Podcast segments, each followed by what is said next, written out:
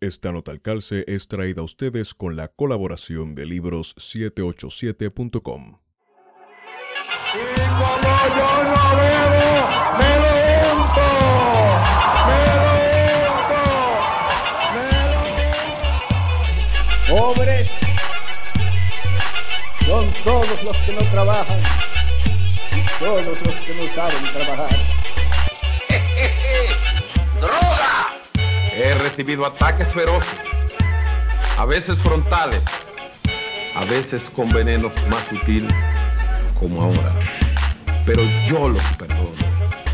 Mis adversarios pueden contar conmigo, con mi perdón. Buenos días, buenas tardes y buenas noches a todos y todas los que nos escuchan. Este es su podcast preferido, Plan de Contingencia. Este que les habla es Esteban Gómez. Saludos y me acompaña como siempre Guarionex Padilla Martí. ¿Cómo estás hoy, Guario? Todo bien y saludos a los que nos están escuchando. Entonces, en esta nota al calce, bueno, que para mí es muy especial, nos acompaña, retornando, que no hace mucho grabó con nosotros, el licenciado Esteban Taveras Cueto. Saludos, Esteban. Un placer, mi gente, estar de nuevo por aquí. Eh, mucho que comentar el día de hoy. sí. y el compañero Matías Bosch Carcuro, que quien no lo recuerda, grabó una nota al calce con nosotros hace, yo creo que ya el año pasado, y si le suena familiar el apellido Bosch, pues sí, de Bosch de ese mismo, eh, de Juan Bosch. Matías Bosch Carcuro es nieto del expresidente Juan Bosch. ¿Cómo estás, Matías? No, yo, yo les estaba diciendo que, estoy bien, que me siento bien, muy contento de escucharles. Después de hace un año prácticamente que estuve allí con ustedes, eh, muy contento de saludar a la audiencia de Plan de Contingencia y a todas las amigas y amigos de Puerto Rico. Se les echa de menos y deseando que, que estén eh, sobrellevando lo mejor posible todo el mundo la, situación de la pandemia y, también la situación que han provocado los gobiernos eh, gestionando, ¿verdad? Eh, toda esta situación, incluyendo los sistemas de salud precarizados, privatizados, que también tienen nefastas consecuencias. Así que nada, contentos y solidarios con, con ustedes en este momento. Gracias, Matías. Bueno, como los que nos escuchan saben, porque ya lo discutimos la semana pasada, este domingo que acaba de pasar, domingo 5 de julio, fueron las elecciones generales en República Dominicana. Y bueno, uno pensaría que no, pero las elecciones dominicanas son de interés para nosotros los puertorriqueños y puertorriqueñas, porque vamos, es un país que históricamente ha tenido unos vínculos con Puerto Rico vínculos políticos y vínculos, bueno, de todo. Además de que hay una gran diáspora, lo que ahora es una diáspora y lo que en un momento fue un exilio dominicano en Puerto Rico.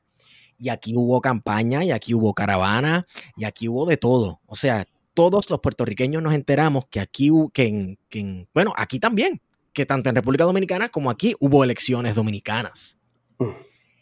Y salió triunfante eh, el candidato Luis Abinader del Partido Revolucionario Moderno. Pero yo quiero que Esteban Taveras comience diciéndonos, ¿cómo te sientes con el resultado del domingo, Esteban?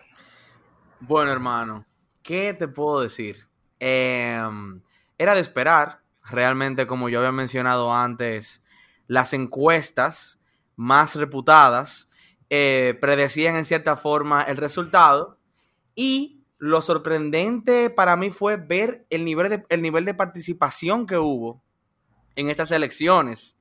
Em, yo personalmente pasé por aproximadamente tres o cuatro colegios electorales y vi la fila que le daba la vuelta a la manzana, todo el mundo guardando eh, la distancia, todo el mundo cumpliendo con la norma de seguridad, pero todo el mundo votando en mi colegio electoral yo le pregunté y ellos dijeron que en la mesa mía nunca habían ido tantas personas a votar y yo fui a, las, a eso de las 10 de la mañana. Entonces, en mi opinión, simplemente yo estoy contento porque el pueblo habló, se manifestó y nada, vamos a ver qué nos traen. Matías. Eh, ¿Me escuchan bien? Porque Sí, sí. perfectamente. Eh, ¿cómo, cómo me siento? Pues, a ver, yo creo que yo creo que es un resultado que tiene dos, eh, dos vertientes. Em, una primera vertiente es eh, la, la, la satisfacción que hay, que es indiscutible, eh, con, con que haya salido lo que se terminó, lo que ah, desde, desde, desde hace un, largo tiempo se vino, se fue transformando en una gigantesca maquinaria que manejó muy eficientemente prácticamente 30 años de, de la política dominicana, una vez desde, desde el oficialismo y otra de la, desde la oposición. Por otro lado, eh, yo creo que hay un ambiente de júbilo, incluyendo en, pe- en personas que no votaron por la opción vencedora. Por otro lado, eh, primero, eh, la participación no fue la que debió haber sido incluso la que se esperaba que fuera. Y, por otro lado, y tenemos que tener en cuenta qué es lo que ha ganado y saber qué se puede esperar de eso, porque no son personas que llegaron el sábado al planeta Tierra ni a República Dominicana, son personas que tienen una trayectoria, unos compromisos, como todos en la vida, y es con las trayectorias, los compromisos, los vínculos con los que tú puedes tener una radiografía más allá eh, del cambio de rostro y el cambio de nombre. Eh, tiene, tiene, las dos cosas merecen su análisis y yo, y yo creo que, eh, y, eh, y- y hay que sentirse bien, eh, por cierto, porque ocurrió sin que es- estemos lamentando hasta, hasta este momento fenómenos muy penosos de la política electoral dominicana eh, y, y creo que eso también arroja una tranquilidad, ha arrojado una tranquilidad en estos dos días siguientes. Ambos mencionan algo, algo bien, bien particular, es el asunto de la participación. ¿Cuál era la situación en la República Dominicana que podía llevar a una baja participación electoral? Bueno, eh, en comparación con algunos países, la primera es que en República Dominicana el voto no es obligatorio. Yo estaba escuchando ayer que creo que en la Argentina, eh, si, tú faltas el día de la votación, tú, tienes que pagar una, multa o algo por el estilo. Y muchos países tienen situaciones similares donde obligan el voto. En República Dominicana es un derecho completamente opcional, por lo que mucha gente no sienten que su participación es relevante para el resultado final. Obviamente, todo el que conoce 12C de estadística se puede dar cuenta que eso no tiene sentido, porque si mientras más personas participen, más confiable la muestra de la, de la opinión general del grupo. Entonces, lo ideal sería que todo el mundo vote, aunque lamentablemente no es así. Como, como mencionaba Matías, obviamente pudo haber, pudo haber sido muchísimo más, pu- pudieron haber participado muchísimo más personas, pero a mi entender fue a mi entender yo, yo lo describo como exitoso el proceso el, eh, eh, el proceso a nivel técnico por lo menos la logística estuvo bien no hubo violencia no hubo grandes de- no hubo grandes grandes desórdenes como muchas veces se ha visto. Y básicamente eso o sea a nivel técnico por lo menos por ahora yo entiendo que con las dificultades que hemos tenido en este año solo eso es un éxito. No sé qué no, no sé qué piensan ustedes. Sí, no, Bueno, eh, no, no, No, perdón. diga, diga. No, yo, yo, compar- yo comparto la impresión de Esteban, eh, de Esteban Tavera, ¿verdad? Eh, sobre, sobre, sobre eso. Eh, no obstante, no obstante, creo, creo en ese sentido que hay que, tanto en que, a ver, tuvimos una crisis muy seria en las elecciones abortadas de febrero de este año. Nosotros tuvimos un, un nivel de protesta social que si hay que ver qué hubiese pasado si no se hubiese decretado el estado de excepción y, ordenado el toque de queda. O sea, considerando eso y considerando que hace eh, hasta hace días estábamos con, con estado de emergencia y, y con toques de queda, que haya votado el 55% eh, de, lo, de, de los, de los inscritos, está muy bien. Ahora, eh, y, que, la gente salió a votar muy temprano. Ahora, pensemos que la participación normal en República Dominicana en elecciones que no son de participación obligatoria anda por el 70%. En, el, en el 2016 fue, fue 69%, en el 2012 fue 70%, en el, 2000, eh, en el 2008 fue incluso superior al 70%. Las elecciones presidenciales son elecciones donde la gente eh, se mueve bastante. Eh, además, había un voto, un voto, una proporción muy importante de voto joven que se estimaba que iba a salir masivamente porque eh, quizás es el que, el que menos temor le, le, tiene a la pandemia.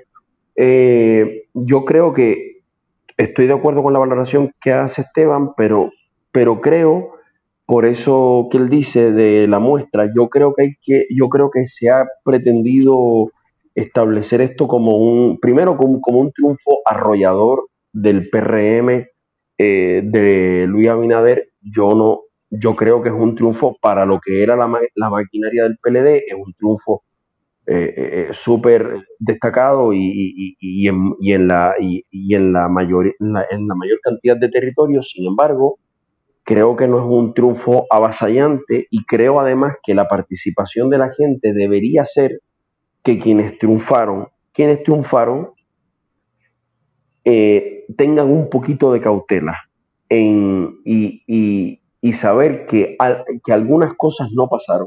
Además de que yo soy de la impresión de que el PLD decidió, ya lo había hecho en febrero, en, la- en las elecciones de marzo, perdón, y yo creo que lo volvió a hacer ahora, eh, no, no decidió por algunos motivos que todavía uno tendría que investigar más, no hacer andar toda la maquinaria que tiene para hacer llevar para hacer para llevar Sí. a la gente o la o la gente sencillamente no se quiso hacer llevar No. Sí, sí, sí. Precisamente yo, yo quería comentar de eso, que yo noté que en la última semana, en la última semana, como que lo último, a partir como del martes de la semana pasada, yo noté como un descenso en la intensidad en sí de la campaña.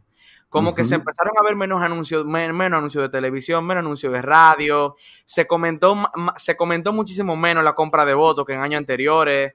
Eh, a pesar de que no dudo que se haya hecho a, a ni- a nivel de cierta escala, pero se presenció, se, se presenció muchísimo menos. Como que uno pensaba que iban a botar la casa por la ventana el día de las elecciones, que iban a terminar de, de, de terminar de liquidar, de liquidar lo que le quedaba por liquidar. No sé cuántos millones le faltaban por gastar más, pero se esperaba eso y realmente no se vio. O sea, de impresión a simple vista tal vez no, no se vio así. Se vio que ellos, en cierta forma, como que, no sé, como, como, como tú mencionas, que tomaron, a- alguna decisión tuvieron que haber tomado. Yo, yo, yo concuerdo con eso y, y- y- creo que, por eso te digo, creo que hay que, todavía eh, quisiera saber los elementos ocultos que hay, porque ya la participación en marzo fue de un 49%, sabiendo que el PLD se jugaba muchas cosas, que el danilismo, que el gobierno actual se jugaba muchas cosas, uno sabe que tiene estructura, estructura y dinero para mover a la gente. Recordemos que Danilo Medina ganó en 2016 con el 62% de los votos ¿eh? y un 70% y un 69% de participación. Eh, tanto en marzo como ahora, ellos no movieron a las estructuras o la gente no se dejó llevar por las estructuras También es eso. y creo que es interesante eso como elemento, creo que es un elemento interesante, creo que es un elemento que además nos debe hacer pensar en qué factores estaban en juego aquí para un PLD que ta- tal vez no jugó a ganar y, y- y habría que ver por qué. Yo tengo algunas hipótesis y, y también yo, si yo estuviera en una mesa con Luis Abinader, le diría a Luis Abinader y al PRM, toma con cautela el cheque que tienes, porque ese cheque no es un cheque ilimitado. No, no, no, no eres, eh, Sí, no, sí, no, no es la victoria de Barack Obama eh, en el, en el 2008 ni, ni, ni otras que hemos conocido, ¿verdad? En, en- no a- aquí- representas ningún principio ni ningún movimiento. Tú eres No, una es- respuesta a una presión social que existía independientemente de ti. O sea, básicamente yo le diría eso. Yo le diría, tú eres la respuesta de un pueblo en ebullición, de un pueblo harto, y bueno, una salida en la olla de presión eres tú. Pero cuidadito, que ese pueblo sigue igual. Claro, O sea, entonces hay que seguimos atentos. El, el- el asunto de la participación electoral es importante, ¿verdad? En tanto y en cuanto uno ve la legitimidad que tienen esos procesos electorales y uno compara esa elección del 2016 que nos dice el profesor Bosch que, que estaba que fue de un 70% de participación en comparación con esta que es de un 49. Hay una un 55 esta, y la municipal fue un 49. Ok. Y entonces hay una erosión grande, ¿verdad? De, de, de, de la participación. Es, es bastante significativo de cómo se ha ido, ha ido mermando también un poco la, la, participación. Y si eso significa un cuestionamiento o un o que se ha erosionado esa legitimidad institucional. Yo no, yo no me, tú sabes, yo no, eh, eh, yo no me arriesgaría a, pensar en eso porque eh, creo que creo que ahora mismo en la República Dominicana ex- existieron ese movimiento de protesta muy muy interesante y muy importante en febrero. Sin embargo, no creo que haya un cuestionamiento a la institucionalidad electoral, sobre todo en este momento pero sin duda, o sea, así como para aseverarlo, ¿no?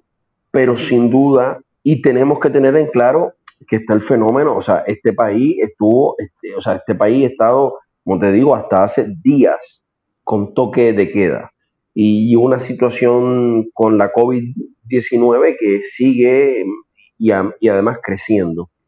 Pero pero es una pregunta y es un planteamiento muy interesante el que tú haces y otros, porque en una coyuntura como esta, re- recordemos que estas elecciones eran originalmente en mayo, se posponen para el 5 de julio, eh, etcétera, que había lo que, como bien dice Esteban, un nivel de animadversión y de hostilidad mayoritaria hacia la continuidad del PLD y del danilismo en el, en- al mando del gobierno y, en, y incluso en el Congreso, y sin embargo, y sin embargo, los, can- los candidatos y el candidato ganador incluido no fueron capaces de, cap- de, captar eh, eh, una, un- un- una votación que por lo menos, ¿verdad?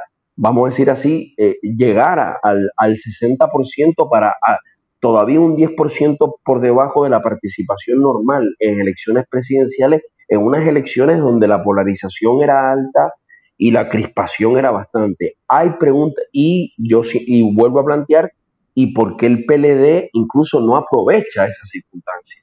¿Por qué no lo hizo en marzo ni lo hace ahora? ¿Por qué no aprovecha? Porque claramente ellos saben a las 12 del día y a la 1 de la tarde cuánta gente está yendo a votar. ¿Y por qué, Claro. sin embargo, el PLD no logra eh, incluso con- eh, eh, rivalizar en, en el conteo? Porque claramente la, la cantidad de votantes eh, eh, eh, fue, fue baja comparada con la que ellos han sabido movilizar en eh, veces anteriores. Bueno, yo, creo, yo creo que hay preguntas muy interesantes. una circunstancia extraordinaria, tú ves, como tú mencionabas. O sea, eh, mucha gente se quedó solamente por el virus, mucha gente tenía deseo, tú sabes. Pero esta situación extraordinaria que nadie le esperaba, yo me encuentro que fue un éxito, tomando en cuenta la situación, ¿entiendes? Sí, ok, sí. se ha visto antes mayor, ma- se ha visto antes mayor, pero ahora mismo, o sea, como está la cosa aquí, como está la gente de, cuidado, de, de cuidadosa, en el sentido de, en comparación con otros países, que todavía se están, todo el mundo con su, con su máscara, obli- todo el mundo con su mascarilla obligado, todo el mundo atento a su salud, eh, tomando en cuenta una participación del 55%, ¿qué te digo? O sea, está, me, me imagino que está bien, pero como tú dices, em, el gobierno hizo todo el esfuerzo durante la campaña extraordinario para que ese candidato alcanzara. Y, y- y yo realmente estaba, estaba comentando hace poco eso, que eso habla de la reputación del partido en sí que por más esfuerzo que hicieron, por más que tiraron la casa por la ventana, por más que toda la ayuda del Estado la, la- la enfocaron a través de, a, a través de su candidato, o sea, toda la ayuda que supuestamente debió ser guber- gubernamental y debió salir de los, de los programas de, los programas sociales del gobierno, la, la- atribuyeron a través de su candidato. Ah, o sea, a pesar de todo eso, de la publicidad y de la campaña masiva multimillonaria que hicieron en todos los medios, ni así, ni así lo, lo, lo lograron. Yo, estaba comentando que tal vez no sé si es la calidad del candidato o la reputación del partido. No sé si otro, si, el PLD hubiera mandado a otro candidato, a un Reinaldo Párez Pérez en caso de que su salud hubiera estado bien, a una Margarita, a una Margarita Cedeño de Fernández, eh, como que no sé, tal, tal, tal vez lo hubiera, hubiera ido, porque es que creo, lo hubiera ido mejor, porque es que creo que él nunca pudo superar el tema de los memes y de la, de la reputación que alcanzó temprano en la campaña. No sé qué tú me puedas decir de eso. Eh, comparto, o sea, y, y no pongo en duda la, la validez y la, y, la, y la importancia, y creo que haber tenido un, cinco, un 55% de participación con, con esta situación, como bien estamos diciendo, de la pandemia, incluso muchos países estaban mirando a lo que iba a pasar en República Dominicana. Eh, Claro. es, es, un, es, es una participación importante. Lo que diría es que, como tú también decías, eh, el significado político que tiene, o sea, eh, el, el significado político que puede tener, los elementos que están detrás de que no participara más gente, los elementos que pueden estar detrás de que el PLD, fíjate, tú recordarás cuando Danilo Medina en, ahí en ese video que se filtró, en esa Ajá. asamblea del Comité Central, le dice, Wow, ustedes, eso fue histórico, ¿eh? Ustedes preocúpense de defender su mesa, que de lo nacional nos ocupamos Ay, nosotros. Dios, Dios Mm, mío. Sí, o sea, o, o sea, eh, eh, era uno imaginándose a toda esa maquinaria que tiene, No, todo, todo, todo, Un- trayéndolo un- todos los poderes, hasta el ejército en la calle, todo. es decir, ¿qué, qué, qué, qué ocurrió ahí? ¿Qué ocurrió ahí? Que esa, que esa, que esa maquinaria no solamente no, no pudo hacer que su candidato saliera a flote junto con la reputación y todo, pero ¿qué, qué otros elementos hay para que esa maquinaria no lograra mo- mover, como tampoco lo logró en marzo, cuando todavía no se declaraba el estado de emergencia? No logró mover a, esa- a, a la, a la gente en el volumen masa, a esa masa, yo en- lo que exacto. Hay elementos interesantes y, por, y también como tú, como tú bien señalas, por esa misma participación y por lo que y por las motivaciones que la gente pudo tener, yo también yo coincido contigo como des- yo le diría a Luis Abinader con calma que primero no, no eres el fruto de, de una de una mayoría ciudadana que está contigo, ahí hay una, una dosis importante de voto de castigo, como, como tú bien señalas, de canalización, de una presión y de un rechazo a la actual estructura que gobierna. Y además eh, una participación que eh, eh, tú además, yo le diría, ¿verdad? Tú, tú sabes que tú no has sido nunca un líder, que tú nunca has ganado una elección siquiera, manéjate con cautela y manéjate con, con, con, prudencia en las decisiones que vas a tomar. Claro. Pregunto, ¿cuán decisivo o importante fue el factor Leonel Fernández Fuerza Popular para la derrota del PLD? Trascendental. ¿Crees que restó muchos votos? ¿Crees que cómo, cómo ustedes creen que eso afectó esta elección? Matías, si tú quieres arranca. No, no, dale, dale, dale, dale, dale, dale tú. En mi opinión, la salida de él fue trascendental en el resultado. Fue literalmente, no fue una diferencia significativa en el sentido de que, aunque uno le sumara el porciento que él sacó a lo que sacó el PLD, no alcanzara para vencer el PRM, pero indudablemente que la salida y la división del PLD los afectó, o sea, increíblemente. No voy a decir que se fue la mitad del partido, ni un por ciento muy grande, pero la gente que se fue fue relevante, aparentemente. Entonces, Leonel lo que logró fue que en ocho meses se posicionó como una tercera, una posible tercera fuerza política. Eh, y nada, tiene su esquina ahora. Básicamente, en el poco tiempo que él tuvo para actuar, para mí él logró lo, que, lo, que, lo, mejor que pudo. Y, eso, es algo formidable. No, no, no. Y definitivamente fue una venganza literal. O sea, fue como que. yo no sé si ustedes han visto los memes en, el internet. Que él dice que con. que No sé si fue Winston Churchill, no sé quién fue que dijo que con, con el jefe no te metes. Que te puede ir mal. Entonces, como que él con, esta, con esta cierta arrogancia, con esta, con, esta actitud que lo caracteriza, eh, en cierta forma lo, probó. Dijo, él no va a ser, si no soy yo, no va a ser él. Y ahí está. Sí. o sea, ¿qué te puedo yo decir? Yo, yo diría que, a ver, una, eh, ¿verdad? La, la, la, pregunta se está respondiendo en, en, dos, en dos ámbitos. Uno, qué implicaciones tuvo para el resultado del PLD y, en qué posición queda Leonel Fernández, ¿no?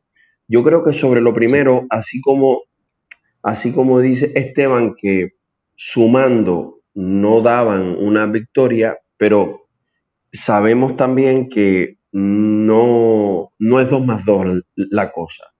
Y, y, por lo que Esteban decía, la, la salida de Lionel se da luego que Lionel, yo creo que de manera muy exitosa, tú estarás o no de acuerdo conmigo, Esteban, de manera muy exitosa, Lionel, que, era una figura que estaba muy desprestigiada y que además muy afectada por una campaña que el propio danilismo desde que asumió la presidencia orquestó contra él. ¿eh? Así es. Leonel eh, Leonel logró instalar con mucho éxito, yo creo, la, idea de que Gonzalo Castillo era un candidato ilegítimo y que, o sea, primero que Danilo Medina intentaba cambiar la constitución eh, de cualquier manera para lograr un tercer mandato, o sea que Danilo era un presidente con afanes eh, autoritarios, Exacto. Por, modificar la constitución por segunda vez. Exacto. Y que al no poder había impuesto de manera fraudulenta a un candidato que por tanto era ilegítimo y fruto de un pecado insalvable. Yo creo, no sé si tú estás de acuerdo. No, y que literalmente Danilo dijo de que con él yo gano. Exacto. No sé si recuerda cuando lo nombró. Sí, sí. literalmente en la, en, la, en, la, en la nominación, alante de todo el partido y alante de todo el país, porque todo lo estamos viendo, dijo, con este penco de candidato, yo gano. Así mismo, así mismo. así mismo. Entonces, él, él, yo creo que Lionel logró instalar eso y eso le hizo, más allá de la reputación de Lionel, eso le hizo mucho daño, porque primero, claramente hay gente que vota por Leonel Fernández, ¿verdad? Hay gente que eh, atrae votos hacia Leonel Fernández, que, que, además no es lo mismo tú convencer a otros de ir a votar por una fuerza que sabes que no vas a ganar a una fuerza que puede disputar la victoria. O sea, un PLD, incluso aún si no ganaba, no es lo mismo tú estar hablando de un partido que esté marcando 40, 45 puntos que... Entonces yo creo que le hizo que la salida y la, y la manera en que él eh, eh, el performance con el que él sale y todos estos meses, tú sabes, de deslegitimar a Gonzalo Castillo, a Danilo Medina, al actual PLD, que la estrella se eclipsó, etcétera, lo cual es un caso realmente de antología, eh, le, le, dio un golpe duro, eh, que además está aparejado con la calidad del candidato mismo del PLD, que, que era un candidato, o sea, hacer ganar a Gonzalo Castillo era eh, verdad, es decir, más fácil tú hacías ganar un cocodrilo, yo no sé, una cosa así. Y, Eso es lo que yo quería decir hace rato. Sí, ¿no? Y entonces, sí, ¿verdad? Y entonces luego, ahora, ¿qué pasa con Lionel? Yo creo que es otra cosa. Ya la fuerza del pueblo, en, que, hay que ver qué fuerza es y de qué pueblo, Eh, en, las elecciones municipales saca el 9, ahora prácticamente está en el 9, 8.9%. Yo creo que para Leonel Fernández, que era hasta hace poquito tiempo un, semidios en, este país, ni hablar en 2012, eh, a, los, a los casi 70 años, estar eh, eh, un 9% y eso que está y eso que ha recogido el apoyo de todo lo que aparece por ahí, hasta lo más, hasta lo más dañino y tóxico de esta sociedad, tú sabes, en términos ideológicos estoy hablando para no meterme en otros temas, eh, que lo que él tiene y sus apoyos dan para eso, eh, yo, yo creo que, que, es una que es una para ver, ver, ver a este individuo que, que, que, que, que tuvo tres mandatos, que, que salió con una, una valoración por sobre el 70%, verlo reducido a coleccionar partidos de, eh, como en un rompecabezas y con eso marcar 9%, eh, no creo que sea. Y ellos apostaban y lo decían públicamente, que ellos eran los que iban a segunda vuelta y que el PLD iba a tener que, que, apoyar. O sea, y, y, esto hay que juntarlo con un Leonel Fernández que hace poco en una entrevista que pueden ver en YouTube en, Diario Libre habló de que él creó un movimiento de dos millones de personas. ¿eh? Él lo dijo dos millones de personas que no aparecieron en las primarias del PLD y mucho menos aparecieron ahora cuando estoy viendo eh, los resultados actualizados de las elecciones presidenciales, obtuvo un, un, 365 mil votos, es decir, yo no sé dónde están los dos millones de personas, ¿no? Entonces, yo creo que hay que, que, que, que, es un panorama bien interesante, es un panorama bien, bien interesante donde eh, yo creo que estas figuras realmente habría que ver qué tanto pueden entre, entre los tres, entre Abinader, Castillo y Abinader, de verdad. Eh, yo creo que la que puede, quien, quien ahora tiene un espacio para crecer es, es Luis Abinader porque es una figura literalmente nueva, nunca ha sido, nunca ha ocupado un cargo público, nunca se ha destacado en el liderazgo político y va a tener la presidencia que no, se puede, que no puede existir más plataforma más importante que esa.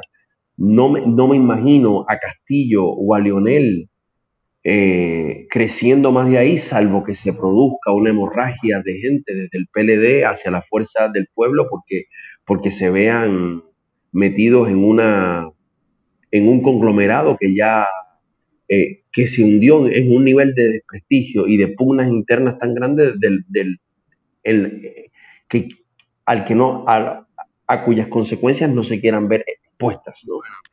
y, y, y, pueden haber más motivaciones para mucha gente salir del PLD vamos a tomar en cuenta que el día del, de la celebración de las elecciones en la noche en el local del, del PRM tú oíste la consigna no sé si recuerdo que eran, eh, van presos, como que... Sí. los, los, queremos presos, los queremos presos. Los queremos presos, los queremos presos. Entonces, ahora mismo veo un... O sea, me, despierto hoy con, con, la, con doña Altagracia, la, la, reputada periodista, diciendo que le da hasta enero para que hayan presos, la población en general diciendo que quiere, que quiere fiscal independiente, hablándose de Miriam Germán, hablándose de, mucha gente.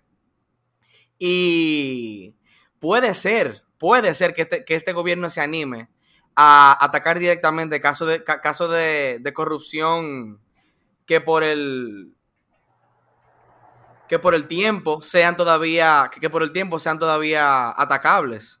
O sea, no, fue Luis Abinader lo ha prometido. ¿Acaso no fue el asunto de la corrupción uno de los, de los principales puntos de la campaña del PRM?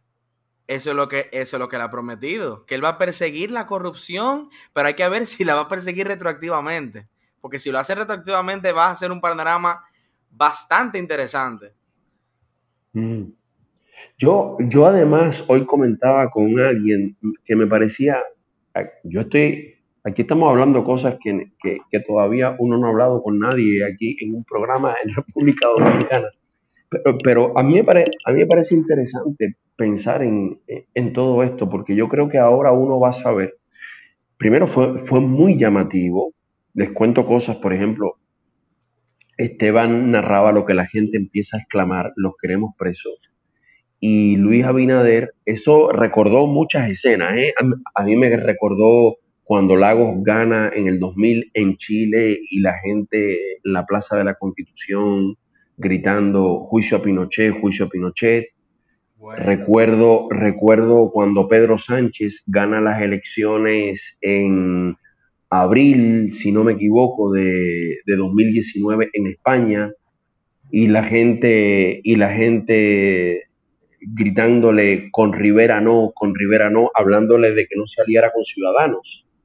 Y, y- y- y esta me recordó porque era la gente gritando y él y, y Abinader haciendo lo mismo, como que no está escuchando nada, tú sabes. no, y, y al lado la vicepresidenta con cara de susto, como que Sí, Sí. sí, o sea, tú sabes, porque yo creo que ahí hay que tener, ahí hay que tener, y, y ahí entra otro factor que no hemos hablado, tal vez, lo, por, que es el factor de qué papel está jugando aquí Estados Unidos, qué papel está, está jugando eh, Luis Almagro, que fue quien vino a, a hacer el control de daños en la crisis post-febrero, qué papel está jugando las relaciones estrechas que Abinader tiene con Giuliani y con otras figuras. O sea, ¿qué quieren los norteamericanos que pase y que no pase en República Dominicana? ¿Qué acuerdos habrá conseguido Danilo Medina o no en esa materia? Y además de eso, yo agregaría, pero de nuevo, el PRM no es un partido que viene de, que llegó de Marte el día sábado. Eh, hay, o sea, ellos, por ejemplo, tuvieron un problema serio cuando, en, cuando a mitad del año pasado Danilo Medina pretendió modificar la constitución y diputados del PRM estaban, y estaban dispuestos a votar a cambio de cosas, ¿verdad? Para habilitar a Danilo Medina para un tercer mandato. O sea, aquí estamos hablando de personas que han estado por, durante años en el Congreso, en, en alcaldías. Entonces, no solamente qué compromisos tiene adquiridos ya con, el, con, con la, con la propia cúpula danilista y peledeísta, sino que también incluso eh, qué pasa con la corrupción dentro del propio partido principal y del- de, su alianza que ha logrado la presidencia de la República. Eh, de, qué- de qué corrupción hablamos cuando le exigimos si no hay culpables en, en- en enero vamos, vamos a marchar? ¿a qué? Porque, porque ahí hay una, o sea, la red de corrupción, y en Puerto Rico lo saben muy bien, las redes de corrupción su- suelen ser bastante amplias y aunque sabemos, Sí. o sea, pero no, no lo estoy diciendo porque aquí hay que demostrar ser, el- no, no, no, lo que estoy diciendo es cuántas trabas internas, aún, aún hubiese la intención, cuántos acuerdos hay ya y cuántas trabas internas hay, cuántas redes hay ya en un partido que viene del PRD, que ya tiene seis años de existencia, que ha estado en el Congreso, que participó de, de- la modificación constitucional de 2015, que, que participó, eventualmente iba a participar de la modificación constitucional en 2019. ¿Cuántos compromisos hay ya contra la corrupción o en protección de la corrupción? O sea que eso contesta a nuestra pregunta, ¿verdad? Sobre si el PRM y esta victoria representa una, un quebrantamiento del bipartidismo y el surgimiento de algo nuevo en la, en la política dominicana, porque me estás diciendo que Mm, sí, es verdad. eh, Sabemos que el PRM viene del PRD y siguen, persisten elementos del PRD en el PRM que siguen eh, haciendo que la cosa funcione igual. ¿O ustedes están en desacuerdo? Hubo, hu- hu- hubo un momento incómodo, me imagino que fue muy incómodo para personas em, PRDistas tradicionales o que todavía se hayan quedado en el PRD luego de su división. Y fue que en el momento de la celebración de, la de la de o sea, cuando, cuando Luis Abinader estaba celebrando que ganó la candidatura, que ganó la presidencia, pusieron el himno del partido fotos y videos de, de Peña Gómez y un discurso de Peña Gómez antes de que él entrara. No sé si fue una un intento de manipulación, no sé, no sé si fue un intento de sentimentalismo, pero esa identificación con la figura de Peña Gómez en ese momento tan trascendental para ese partido, habla de cierto continuismo. O sea, habla de cierta percepción de, de, pertenencia con los valores del Partido Revolucionario Dominicano tradicional. Entonces, bueno, ¿qué te digo? El bipartidismo ha mutado, pero para mí sigue existiendo igual. Eh, me parece muy, me, me, me, parece muy interesante lo que tú señalas, porque yo creo que, oye, los que quienes, yo creo que con Luis Abinader se ha, se ha hecho un trabajo de imagen bien, bien, bien pulido, ¿eh? y, y, y, y, el hecho de que, de que, de que este individuo, que es un, este individuo es un gran empresario, ¿eh? un, un, empresario que no tiene trayectoria en las luchas sociales, que no tiene trayectoria en las luchas históricas que, eh, sobre todo en una época, yo soy de los que piensa que después no, pero como podría hablarse del Partido Popular en Puerto Rico, en, en, alguna época el PRD, del cual vienen varias figuras que hoy son el PRM, eh, eh, estaba ligado. O sea, este es un personaje que su, su papá sí, pero él, él como individuo ni por clase social, ni por, ni por participación. O sea, aunque, aunque su clase fuera la, la que fuera, es un, es un, individuo que no proviene para nada, ni de, las, ni de las militancias, ni de las luchas, ni de las causas. Y él mismo, y, y es un tipo que fenotípicamente, tú sabes, eh, eh, es parte de, de, una minoría poblacional dominicana. Eh, este tipo entra y le ponen de fondo la que fue la, eh, la, la, campaña más, más recordada de Peña Gómez y, y, la voz y la canción, que hubo gente que no era ni peñagomista que hasta lloró. O sea, fue, eso, ¿eh? fue, fue, fue, fue, una cosa, tú sabes, de, de, de, de, un diseño que eso, que eso no puede estar en manos de, tú sabes, de cualquiera. Eso es una cosa demasiado fina. O sea, ¿sabe? Eh, y yo creo que él es un tipo que no han producido mucho y, y, y, el momento de la llegada de él al comando había que darle todo eso. Y, y yo creo que nadie, yo no me espero, yo por lo menos no sé todo tema, pero yo no me imaginaba que ellos iban a salir con eso. Y, e, e intentan hacer de una forma muy bien lograda una conexión entre los sueños no, no con, no realizados de Peña Gómez o con Peña Gómez y... y, el propio padre y, también. Ajá, pero el papá nunca tuvo mayor peso, tú ves, o sea, el, el papá nunca, el papá nunca... Uh -huh. y, y, entonces tra tratar, tratar de hacer una conexión entre lo que quedó inconcluso con este hombre, tú sabes, blanco, de, de traje eh, súper fino, ent entrando, de, entrando en ese salón eh, es realmente bien, bien curioso. Eh, significa la ruptura del bipartidismo. Mira, yo podríamos hablar ahora mismo de tres fuerzas, dos importantes y una más. Yo creo que sí, pero yo creo que también cuando uno habla de, bipartidismo, habla de, eh, de una, de, de, de, un, de un en, en, nuestros países también habla de, de, una mm, eh, dicotomía, ¿no? Eh, eh, de una dicotomía controlada, ¿no?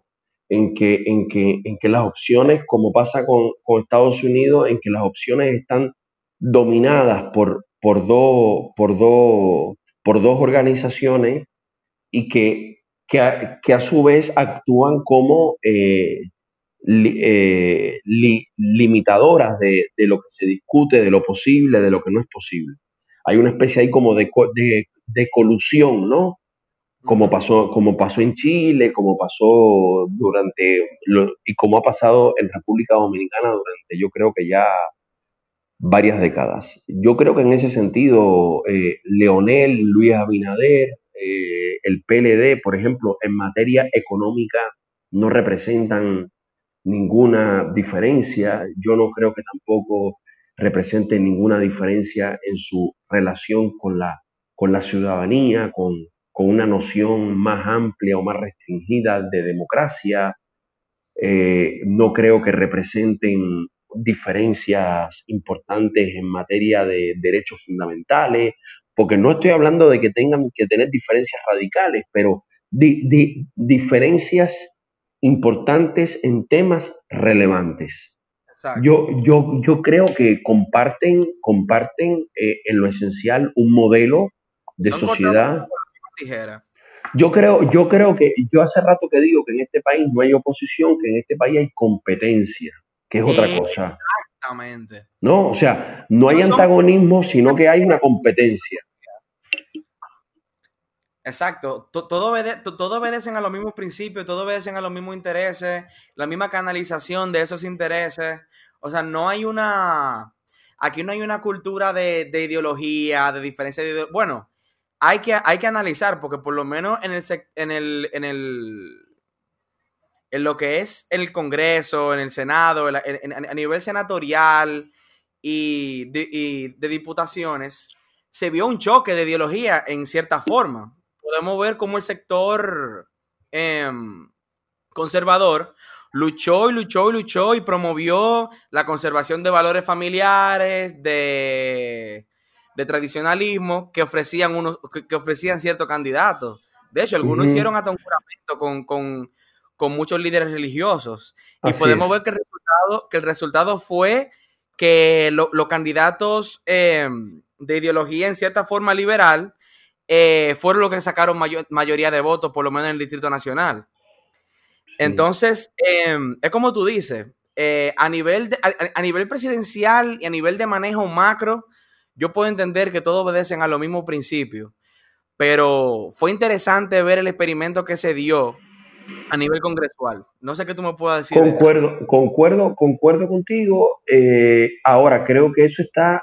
Mm, restringido a, eh, a un ámbito eh, acotado que fue el, tema de, lo, de la tolerancia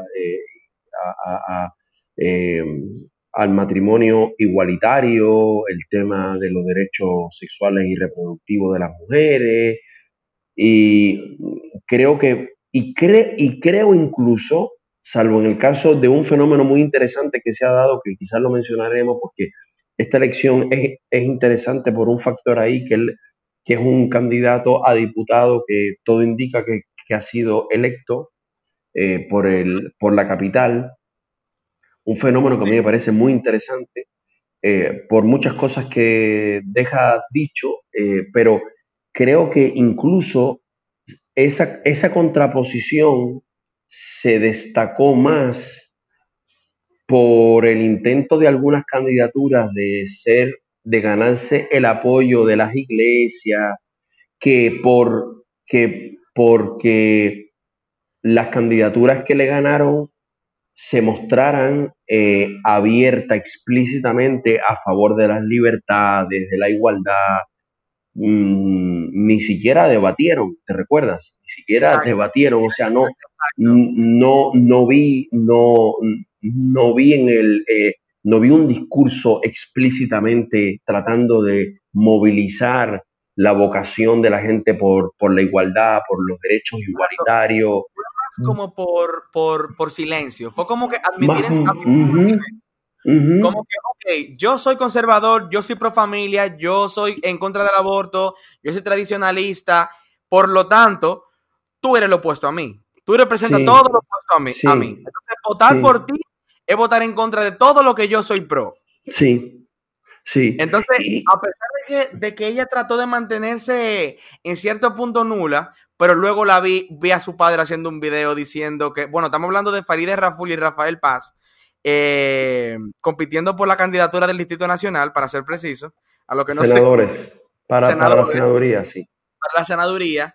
Y en ese momento, eh, eh, en cierto momento, ella se vio media neutral. La vimos discutiendo hace ya algunos meses con Agustín Laje, el argentino este señor argentino que, que trajo una colisión cristiana para promover los derechos, los derechos familiares y los derechos tradicionales. Entonces, a partir de ahí se vio su tendencia, pero ya en la campaña ella se trató de mantener un poco nula hasta que no le quedó más opción luego de que la atacaran directamente en ese sentido. Ahí salió su padre diciendo que ella era católica, que ella... Exacto. Santificándola, santificándola un poco. Exacto. A pesar de que no era necesario en sí. Porque, no, Porque en el Distrito Nacional realmente eh, estaba decidido desde hace tiempo. Ella, ella, ella tenía una presencia mediática enorme y, y era súper, súper conocida, súper popular. Básicamente por todo, todo el mundo sabía quién era Faride desde hace ya varios años. venía, ya con una, venía ya con una diputación que aunque en, en último momento se vio que no fue la, la, más participativa por parte de ella, ya que tuvo tres eh, proyectos de ley y creo que no pasaron, no sé, no estoy seguro, y eso, en, el, en, la, en el frenesí de la campaña, pero no necesitaba esa, esa, e, esa ayuda a su reputación, porque es que e, e, el electorado de Santo Domingo, en cierta forma, era joven y, y, se y, se identificaba con ella desde un principio. Entonces, ¿qué te digo? A pesar del esfuerzo de las iglesias, eh, no se dio. No sé si eso representa un cambio de paradigma o algo, pero habla de la realidad actual. Eh, yo, yo comparto eso y, creo, y creo que además eh, es interesante irse a, a, lo que ha pasado. O sea, nadie puede ocultar, y sería injusto, que Danilo Medina en sus primeros cuatro años tomó una serie de medidas y, una serie de acciones, siendo que él tenía un compromiso bastante personal con el mundo evangelista. Y Danilo Medina eh, eh, promovió desde la presidencia una reforma del Código Penal donde se liberara la penalización de la interrupción del embarazo por las tres causales, ¿verdad? Eh, yo, creo, yo creo que hoy por hoy sería difícil decir, por ejemplo, tomando en cuenta la diferencia en esta materia, ¿eh? porque prácticamente uno no vio ni, además de la corrupción y la impunidad, uno no vio otra materia en la que hubiese diferencia. Este tema saltó y saltó en la capital porque habían dos candidatos bien nefastos, bien retrógrados, bien oportunistas y que encontraron que ese era el tema con el cual podían tratar de socavar, eh, de erosionar a Faride uno innombrable, viejo. Exactamente. Y trataron de socavar a Faride con eso. Eh, aparte de eso, aquí no hubo en, la, en, todo este tiempo un solo debate que tuviera un peso ideológico, doctrinario, de visiones de país, y mucho menos eh, eh, que tocara temas fundamentales como los propios derechos de las mujeres, eh, el sentido de, la, del rol del Estado, el derecho a la salud, el derecho a las pensiones, el trabajo, el salario, lo medioambiental. Aquí no hubo, sencillamente no la hubo. Distribución, la, distribución de los fondos estatales, la, la, cantidad de ministerios innecesarios que, pudieran fundirse, que cuatro pudieran fundirse en uno. ¿Qué te digo? Hay muchas cosas que, que pudieron haber sido debatidas el, papel de, la agricultura, el derecho a, la alimentación, la calidad de la educación. Eh, eh, tema debatido también fue lo, de, los derechos laborales, el tema de la cesantía. Sí, pero, pero siempre en los términos que el empresariado marca. Eh, como, como, como el tema de las pensiones. Lo que te quiero decir es que, salvo en este tema, que fue un tema que estos dos candidatos trataron de fomentar para erosionarle el, voto a, a, la que, a Farideh Raful, que resultó electa senadora, eh, uno tampoco puede decir que el partido de Faride y su candidato presidencial, etcétera, sean personas que tengan una posición al respecto, ni siquiera no homogénea, ¿no? Ni siquiera mayoritaria, es más, ni siquiera mitad y mitad, porque en, en los momentos en que Danilo Medina, siendo al César lo que es del César, eh, Danilo Medina sometió las propuestas al Congreso, eso no tuvo posibilidad de tener mayoría congresual. Y cada quien trató de ser eh, el más simpático posible con, lo, con, con los sectores religiosos, tanto católicos como evangelistas. Eh, artículo 55. eh, En, en- sí, en eso hay un paralelo, en eso hay un paralelo con Puerto Rico, porque aquí, este, por- y mucho más el partido que esté en el poder ahora mismo, el Partido Nuevo Progresista, eh, vive de reírle las gracias a los sectores más conservadores de la comunidad religiosa en Puerto Rico. Eh, eh, ahora mismo específicamente de los pentecostales y de los fundamentalistas más recalcitrantes. De hecho, el partido de ahora llegó al poder haciendo una campaña dentro de las iglesias con unos llamados candidatos de la fe. Entonces, no sabía, fíjate que en República Dominicana ese tipo de campaña era así de fuerte. O sea, Se vio. allá se...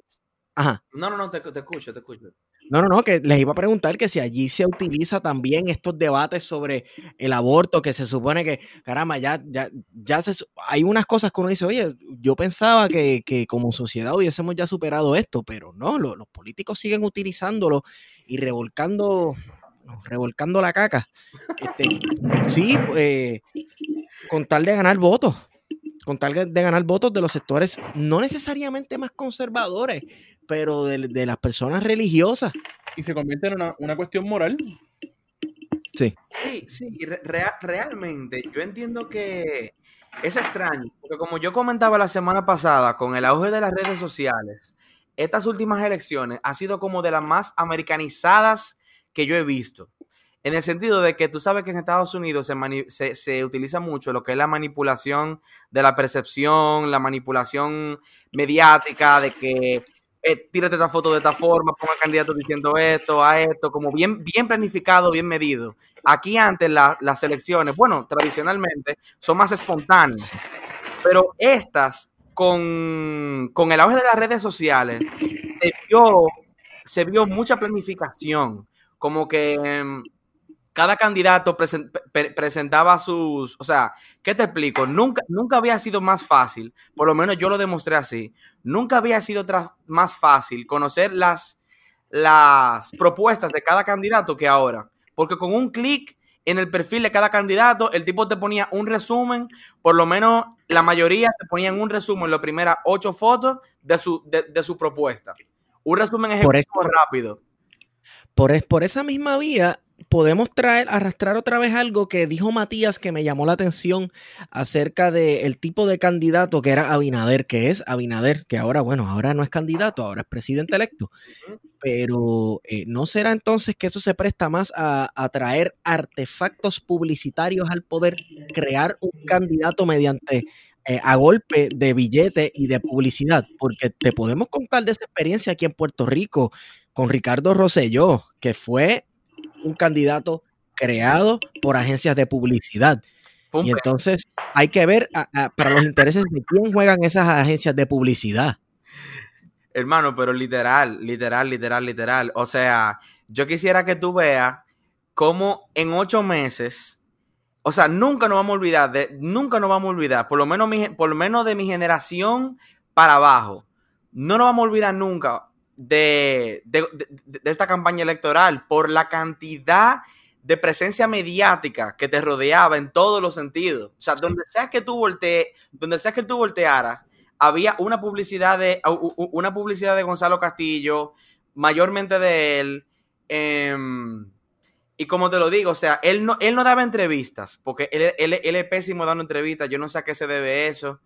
Él no hacía presentaciones casi personales, pero su imagen y su cara, a tener con Fle hacían meme de que salía, o sea, era una cosa, era una cosa impresionante. El, el- presupuesto de esta campaña, como yo dije la semana pasada, yo no sé por cuánto anduvo, pero por lo menos a- hasta este último mes, de verdad que fue multimillonario como nunca se había visto.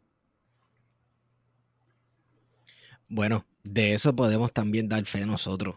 Eh, quien inició esta, la presente administración, Ricardo Rosselló, tú lo ponías a hablar frente a tres o cuatro otros candidatos de otros partidos y lo que sabía era, pues, repetir bullets y talking points, ¿sabes? Eh, es una persona, bueno, y ya, Como ya robot, entonces luego... el- él va a leer eso y ya, sí, punto. y lo va a repetir, y lo va a repetir, y sabe, Y si eso le- enseñan qué decir. Y Sus si le, manejadores le van a enseñar qué decir. Si le tiran una pregunta a pie, o sea, co- como pasó, como pasó con, Ed- con, con Gonzalo, que se reunió la semana pasada con un grupo de, de líderes, de líderes de industria aquí, le tiraron una pregunta respecto al registro civil de las hipotecas. Y el tipo literalmente dijo de que, ah, no, no, eh, para que le den una pregunta más precisa, vamos, vamos a decirle a fulano que le responda. Y yo me quedé como que viejo. Mira, Viejo. yo, mm, mm, mm, ¿me escuchan? ¿Me escuchan? Sí, te escuchamos. No, yo quería, yo quería decir, eh, por lo que están comentando, que yo creo que eh, hubo, hubo, hubo mucha inversión en esto y yo creo que sinceramente, eh, yo creo que co- con, Gonzalo Castillo era muy difícil. Eh, y creo que eh, yo veo, eh, yo veo esto muy, muy palpable en, en Luis Abinader. Creo que Luis Abinader era más apto para candidatearse que Gonzalo Castillo, por lo que dice Esteban. Gonzalo Castillo no podía dar, dar sostener ni una entrevista, pero yo, eh, eh, pero Gonzalo Castillo no ganó. Un debate, en un debate ver a Leonel Fernández y a Gonzalo Castillo. Sí, en sí, un debate claro, claro. Yo creo, yo. Yo creo, yo creo que Leonel Fernández realmente no fue, eh, esta vez eh, no fue eh, eh, el, alguien favorito. Incluso él mismo lo, lo dijo de, de alguna manera en, en la entrevista con Diario Libre. Él dice los propios empresarios con este problema económico, pero yo creo que no solo un problema económico, yo creo que él dejó de ser atractivo. Y por cierto, Ahora mismo acaban de salir los datos, como yo le decía, es decir, no solamente su movimiento de 2 millones nunca se vio, sino que el mismo Leonel Fernández, que en las primarias del PLD, aun cuando él dice que le hicieron fraude, sacó 870 mil votos prácticamente, ahora obtiene 365 mil. Es decir, eh, eh, la, la propia gente que fue a votar por él en las primarias no fue a votar por él ahora en las presidenciales. Esas primarias, el Pero- resultado fue legítimo. No, pero sí, pero, pero, pero, pero más allá del resultado, él nunca dijo que le habían quitado, eh, nunca dijo que le habían quitado eh, votos. Él dijo que habían hecho ganar al otro candidato de otra manera, tú sabes. Sí, pero ofi- oficialmente, oficialmente, él quedó con 864 mil votos y ahora está obteniendo prácticamente la tercera parte de lo que obtuvo en las primarias del PLD. Pero Iba, yo creo, yo creo que Luis Abinader es un personaje, digo personaje sin, no de manera peyorativa, es un personaje que nunca se le tuvo que ver eh, eh, ganándose la credibilidad de, la, de, la, de la ciudadanía en el planteamiento de ideas y en la confrontación de ideas. Eh, creo, que, creo que ha sido un personaje donde se ha in- invertido mucho en marketing y, creo que hubo una campaña muy bien pensada y muy bien diseñada. Eh, la primera vez que lo vi hablar sin tele, cuando, cuando ocurrió, cuando ocurrió la crisis de febrero, cuando se suspenden las elecciones a las 11 de la mañana, las elecciones municipales, cuando Abinader aparece para hablarle al país y a, a- a los medios de comunicación bastante tarde, habla con teleprompter. O sea, frente a una situación que acaba de ocurrir, no puede hablar si no es con un teleprompter. Luis Abinader, yo lo vine a, a ver hablarle al país sin teleprompter cuando presentó a su candidata a vicepresidenta, que ganó, que es una mujer que viene también del mundo empresarial y, de la educación privada, incluso, bueno, y, ahora en, la tarima. Y, voy a decir esto, por ejemplo, hubo un asomo de polémica que se apagó inmediatamente porque nadie estaba en eso cuando la semana pasada su candidata vicepresidencial, hoy vicepresidenta electa, lanza un tuit donde habla de que los estudiantes que tengan buen desempeño podrán pedir créditos con facilidades para estudiar en las universidades privadas.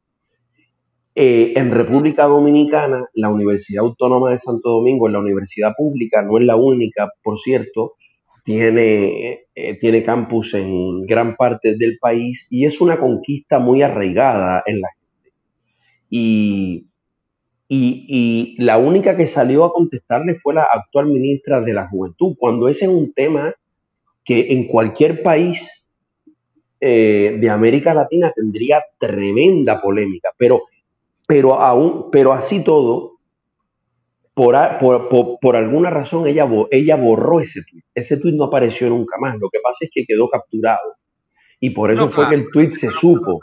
O sea, y, y- y eso se sabe porque ella viene del mundo de la administración, de la educación privada y con una visión del negocio de la, de la, de, de la, de la educación. Yo, como, como, como, le, como, le- como, como le decía, creo lo mismo como él decía, lo mismo con ella.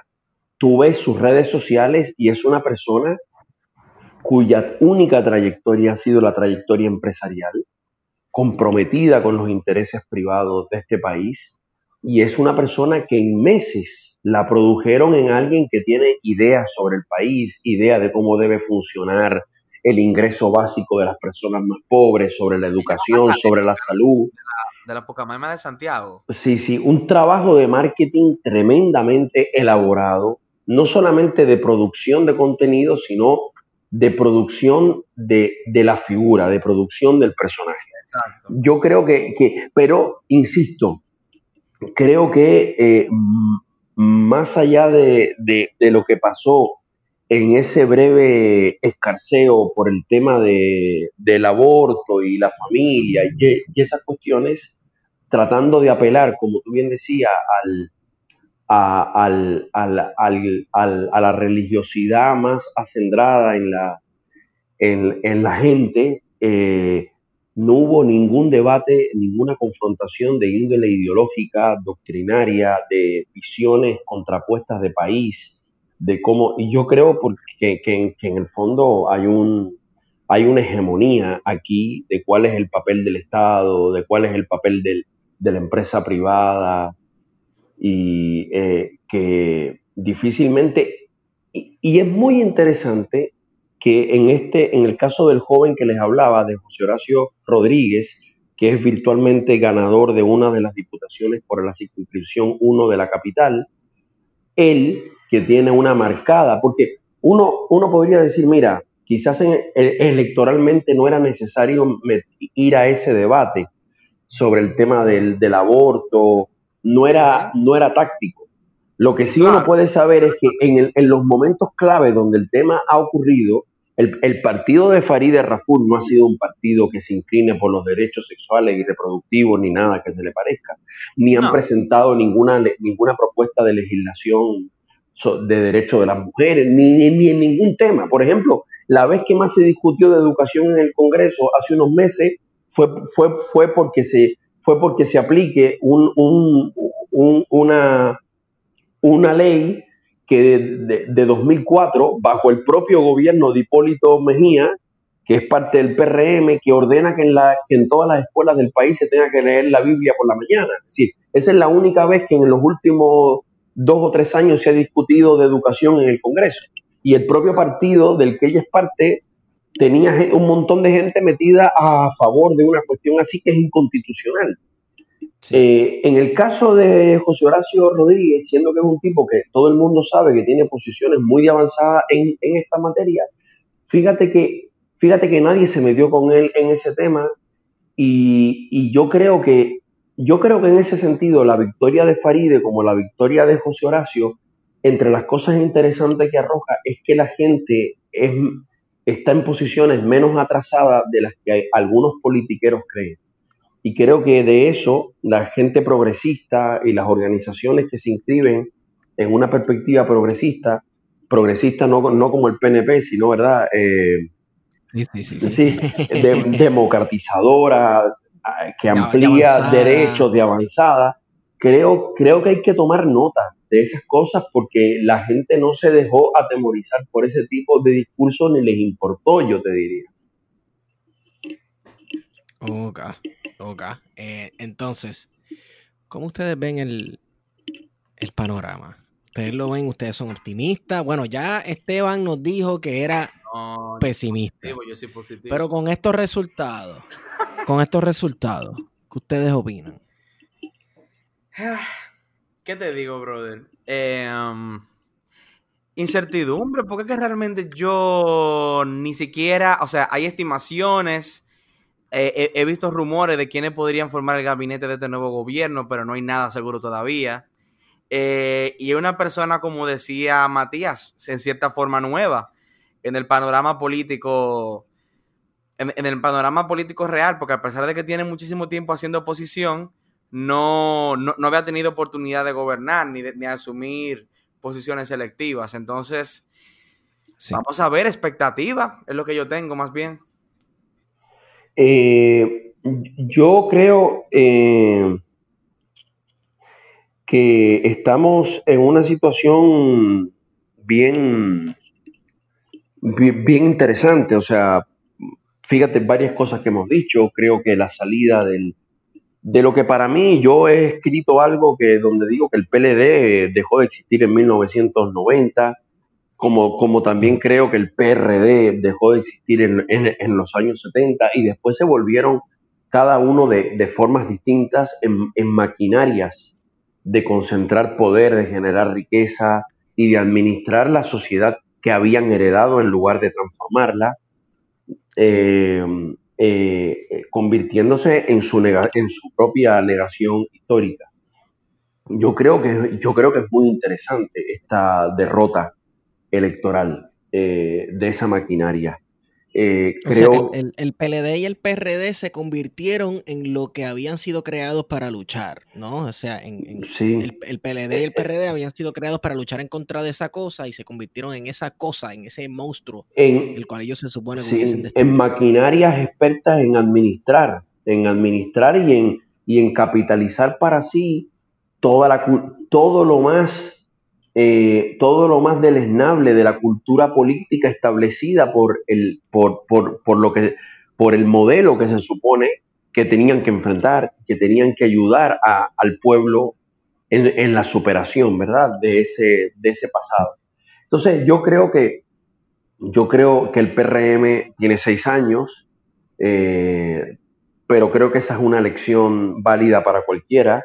No, es, no son los únicos casos ni en República Dominicana, ni en América Latina, ni en el mundo, en que los individuos y, y las organizaciones se terminan transformando en, su propia negación y en administradoras de todo lo que se supone que tenían que, enfrentar y cambiar. Eh, creo que es una elección válida. Creo que la victoria de personas, la derrota de algunos personajes, no solo de la candidatura presidencial de Gonzalo Castillo, sino la derrota de personajes como los que hemos mencionado, quienes competían por, por la senaduría del Distrito Nacional y otros, da un mensaje muy interesante de, de, de, de qué tipo, de, por dónde anda la ciudadanía dominicana.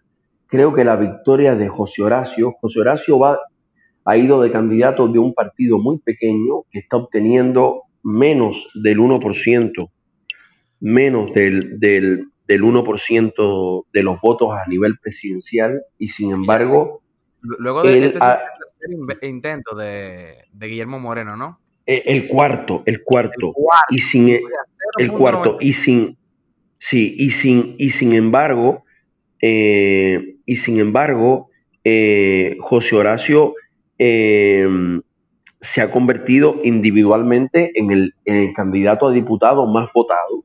Y yo eh, por, el, la circunscripción número uno de la capital y yo creo que eso va a arrojar va a ser va, va a ser muy estimulante porque era un país en el que por 30 años se había clausurado la posibilidad de pensar que había algo más allá de los márgenes que el, que eh, eh, que el PL que algo más allá de los márgenes que el PLD, el PRD, el PRM, el Partido Reformista establecían.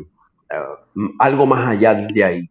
Y yo creo que esta, es- esta votación lo que está indicando es que como que lo que al- algo que parece obvio pero que a veces se nos olvida que, que, que, que, que no, que a la gente no la inyectaron con un sedante que dura 24 horas y para toda y para la eternidad, que hay gente que se indigna, que hay gente que, que le duele su país, que hay gente que hay gente que quiere que las cosas sean diferentes, que a la gente le duele cuando se abusa, que a la gente le duele y que la gente está más allá de la, del discurso anticorrupción. ¿sí? Que, la, que, la, que la gente también quiere escuchar qué va a pasar con sus derechos, qué va a pasar con, con, con, con las aspiraciones individuales y colectivas de vivir mejor, de vivir, qué, qué, qué, pasa con las mujeres, qué pasa con los trabajadores, qué pasa con, con la salud.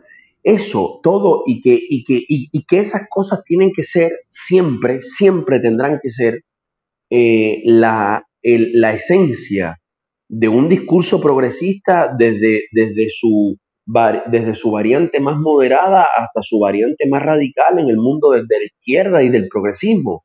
Y yo creo que sin que, como han pasado en otros países, sin agitar banderas, con el contenido y con la manera de construir eh, confianza en la gente, sobre todo José Horacio y otros también, lo que, lo que pasa es que los partidos no lograron tener una votación buena y el método no les permite ser elegido, está diciendo se puede hacer una política progresista, además honesta y transparente, y que la gente vote por eso. Y eso, después de 30 años prácticamente, y sobre todo los últimos 25, yo creo que es súper oxigenante. ¿Qué pasa con Abinader? Bueno, mira, Ahí están los tuits de Abinader, ustedes lo pueden ver, de agradecimiento a Enrique Caprile, de, de, agradecimiento a Díaz eh, Balar en, Miami, eh, un prudente mensaje de agradecimiento a Juan Guaidó.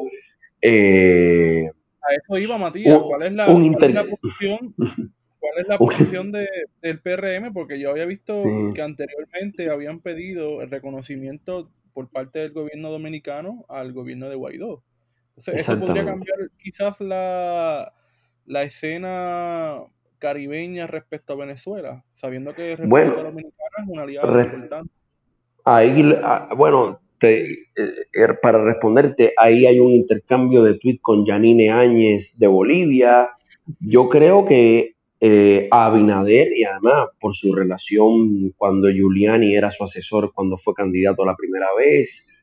Eh, me refiero a Rudolf Giuliani, ¿verdad? El que fue alcalde de Nueva York. Republicano. Republicano, y, ¿verdad? El, de la, eh, el halcón ese. Yo creo que el papel que vino a hacer Almagro aquí, yo creo que, yo creo que el origen y la pertenencia y los compromisos el propio equipo que Abinader tiene de economistas que conforman su equipo eh, clave, economistas que vienen de la tendencia neoliberal, de la, de la más absoluta confianza del gran empresariado dominicano.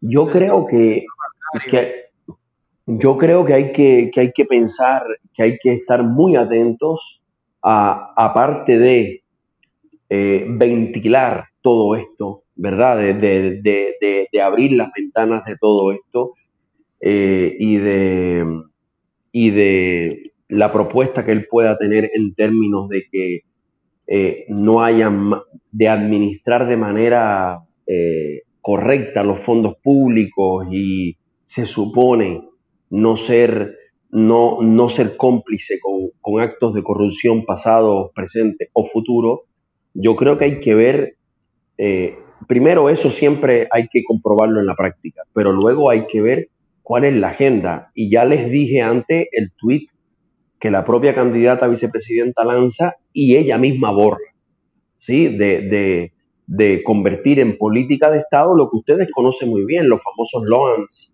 de, de Estados Unidos, los famosos vouchers de Milton Friedman. Eh, yo creo que hay que estar muy atento a cuál es la agenda en términos de rol del Estado, de, eh, la famosa alianza público-privada. Y como preguntaba el compañero, yo creo que hay que estar muy atento por las posiciones que él ya ha exhibido antes porque todos los mensajes internacionales que veo que recibió y que contestó son gente de la, de, la derecha latinoamericana y norteamericana. Eh, todavía estoy esperando otros saludos y espero que él los conteste.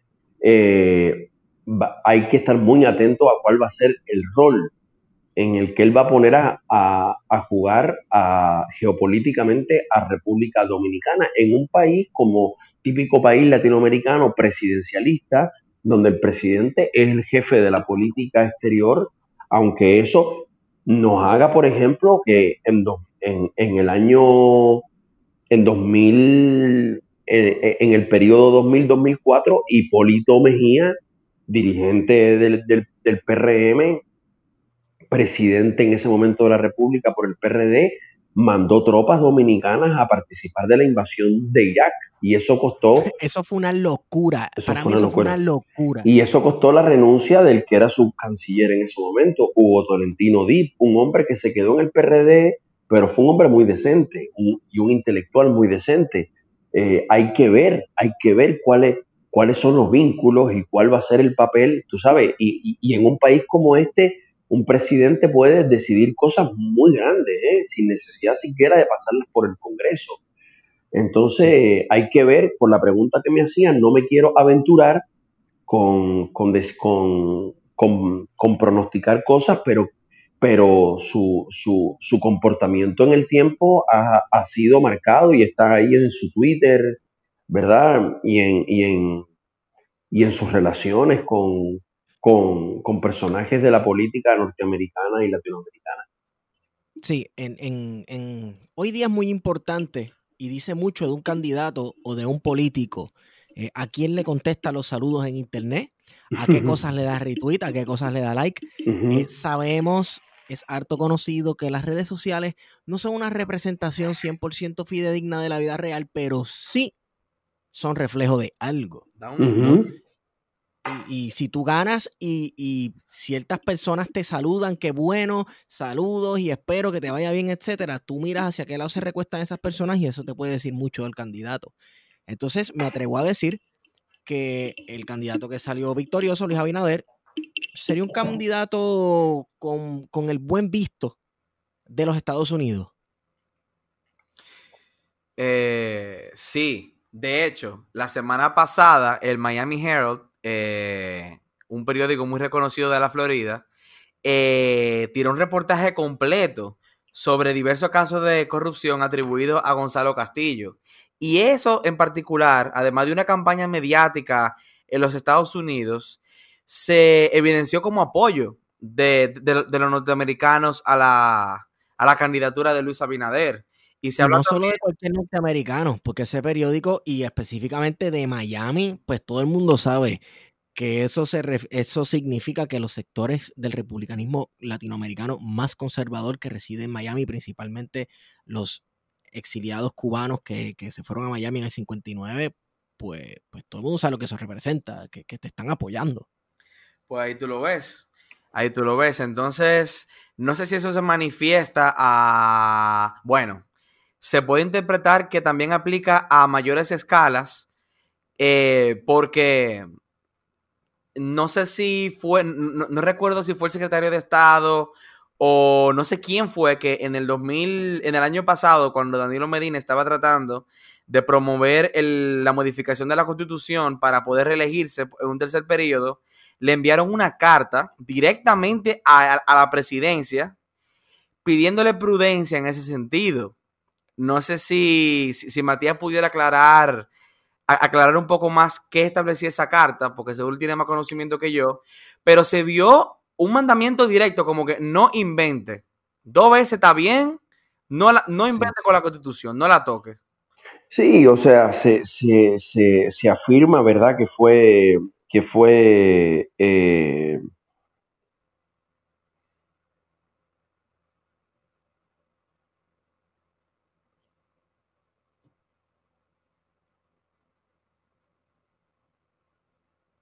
¿Lo perdimos ahí? Sí, yo creo que perdí. Matías, te perdí. Estoy, estoy, estoy, estoy, estoy, estoy. Estoy. Mm, estamos, estamos. Sí. Eh, no, les decía que eh, mm, es una verdad sabida que, o sea, bueno, es algo de conocimiento público que Mike Pompeo eh, frenó con una comunicación el intento de modificación de la constitución. Sabemos también que República Dominicana en las últimas votaciones cambió lo que había sido su política histórica eh, en la OEA respecto de, respecto de sanciones, en este caso contra Venezuela, además por haber sido socia de Petrocaribe, etcétera, que República Dominicana, eh, además de haber recibido Almagro aquí para hacer el control de daños de la crisis de febrero, eh, República Dominicana eh, de manera sorprendente cambió, cambió el voto. y se alineó a las sanciones contra Venezuela, al reconocimiento de Juan Guaidó, no estoy, aquí no me estoy metiendo en política venezolana. Lo que estoy diciendo es que estamos claramente frente a un país que ha estado bajo la presión norteamericana, un gobierno que ha estado bajo, eh, bajo esa presión de exigirle una determinada conducta. Recordemos cuando hubo un viaje express junto con el presidente de Haití a reunirse con Trump en la Florida. Eh, el cambio de votación en la OEA, eh, que pasó de la, de la abstención o del voto en contra al voto a favor de las sanciones y, como ya decía, al reconocimiento de Juan Guaidó. Y todos sabemos lo que eso significa. O sea, más allá de lo que opinemos sobre Venezuela, en el seno de la OEA y en, la política y en la geopolítica regional, las posiciones sobre el tema de Venezuela delinean muy, muy claramente cuál es el alineamiento o no respecto de las instrucciones norteamericanas. Y mientras veíamos eso, como les decía, eh, lo, que, lo que uno veía era un intento del gobierno, del actual gobierno dominicano por eh, no confrontar eh, a la Casa Blanca, y es más, congraciarse con la Casa Blanca y el Departamento de Estado. Y al mismo tiempo, como te digo, uno veía eh, las posiciones públicas de Luis Abinader, incluso que seguidores de él decía cuál es la necesidad de Luis Abinader estarse manifestando sobre eso si él todavía ni siquiera es candidato presidencial de su partido y mucho menos es presidente electo ni, ni, ni, recontra menos presidente constitucional. Es decir, cuál es la necesidad que tiene de involucrarse en apoyar o tal cual cosa. Eh, República Dominicana está en, materia de sus posiciones en política regional, hace tiempo eh, que está bajo, bajo el acecho de, la administración norteamericana y de Luis Almagro para llevarla al redil en el que siempre la en, el que siempre quieren tener a nuestro estado y nuestros gobiernos y en el último y en los últimos dos años lo han logrado y yo creo que ellos, y yo no, yo no, yo no veo por qué razón no van a persistir. Si precisamente la línea el que está tanto en la Casa Blanca como en la OEA es la línea más dura, más dura. No, y solamente notar la manipulación y la imposición de los Estados Unidos cuando la República Dominicana decidió iniciar relaciones con China y, y, dejar de reconocer, no, sé si, no sé qué pasó ahí, si dejamos de, de, reconocer a Taiwán como territorio independiente para poder Eso es correcto. Es que esa, esa, es una condición, esa es una condición que los chinos exigen para tú tener relaciones diplomáticas con ellos. Para tú tener relaciones diplomáticas con la República eh, Popular China, tú tienes que no reconocer a Taiwán, correcto. Y ahí entonces tuvieron que viajar de emergencia funcionarios de gobierno tuvieron que viajar a Washington de emergencia a dar explicaciones. Sí, y se estima, eh. bueno, perdón, Esteban. No, no, no, que vemos como Estados Unidos hace lo mismo. Eh, con quienes quieren estar de buenas con Estados Unidos, pues tiene que estar en contra de Cuba, tiene que estar este, a favor de Israel, o bueno, a favor de Israel sin ni siquiera criticar lo que hace en Palestina, y tiene, tiene que estar en contra, tiene, tiene que estar en, tiene que estar a, favor del bloqueo a Cuba, tiene que estar en contra de la independencia de Puerto Rico. tiene, tiene, tiene, tiene, que, tiene que apoyar o hacerse como que no ve si hay un golpe de Estado, ¿verdad? Eso es así.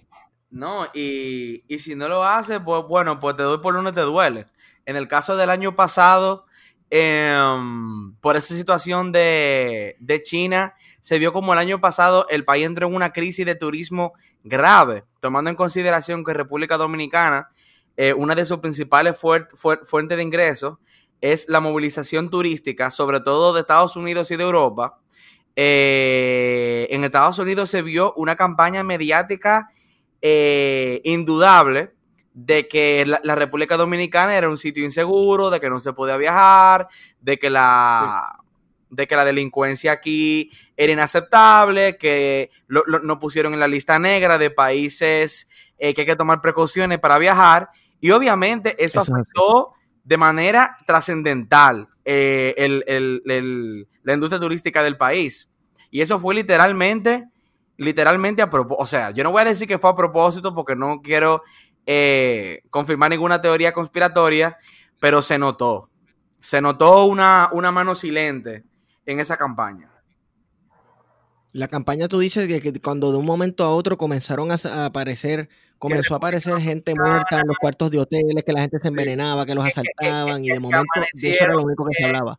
Óyeme, óyeme, murieron 11 personas, 11 personas en un año completo y ya aquí se estaba muriendo la gente, que los turistas se estaban muriendo y se demostró con las autopsias uno por uno que todos fueron por causas naturales.